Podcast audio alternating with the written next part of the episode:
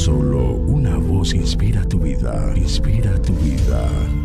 Una voz de los cielos, con el pastor Juan Carlos Mayorga. Bienvenidos.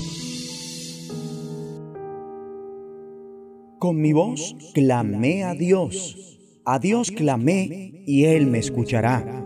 Al Señor busqué en el día de mi angustia. Alzaba a Él mis manos de noche sin descanso. Mi alma rehusaba consuelo. Me acordaba de Dios y me conmovía. Me quejaba y desmayaba mi espíritu. No me dejabas pegar los ojos. Estaba yo quebrantado y no hablaba. Consideraba los días desde el principio, los años de los siglos. Me acordaba de mis cánticos de noche. Meditaba en mi corazón y mi espíritu inquiría ¿Desechará el Señor para siempre y no volverá más a hacernos propicio? ¿Ha cesado para siempre su misericordia? ¿Se ha acabado perpetuamente su promesa? ¿Ha olvidado Dios el tener misericordia? ¿Ha encerrado con ira sus piedades? Salmo 77, versículos 1 al 9. Bueno fuera que sin importar la persecución, porque predicas el Evangelio del reino, aún así no dejaras de predicarlo, que siguieras siendo por esto una fuente de inspiración y ayuda espiritual para muchos. Mi amigo y amiga, no importa las dificultades, los obstáculos y desafíos, persevera fielmente hasta el final. Ser de Cristo no es fácil, ya que cualquier cosa que está cerca a Él recibe ataque Así que tendrás que afrontar muchas dificultades a lo largo del camino.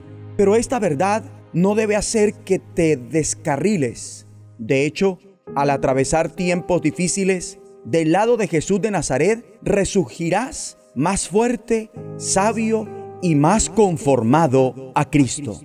Desesperación, zozobra, aflicción, ¿cómo reaccionar debidamente a esto? Si hojeamos este salmo, arranca con el salmista desahogando sus quejas ante Dios. Disfrutar una relación con Dios no nos ampara de la angustia. El salmista había estado en vela toda la noche. Bien dijo, no me dejas conciliar el sueño. Se siente como si Dios lo hubiera rechazado y nunca más volverá a comprobar su favor.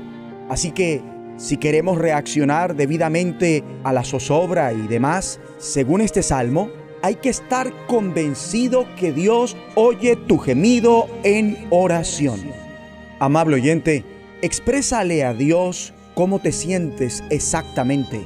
Bien escribió el salmista, a Dios elevo mi voz suplicante, a Dios elevo mi voz para que me escuche. Cuando estoy angustiado recurro al Señor. A Dios le agrada que seamos sinceros Realizar ruegos e interrogantes sinceros tiene un efecto terapéutico. El pueblo de Dios trae sus indecisiones, inconvenientes y zozobras ante Dios y le pregunta. También Cristo en la cruz hizo una pregunta citando el Salmo 22.1. Dios mío, Dios mío, ¿por qué me has abandonado? Dios desea que seas totalmente honesto con Él. No quiere que finjas que todo marcha bien, sino que desea oír el ruego de tu corazón. Te atrae a su presencia también en los momentos de terrible angustia.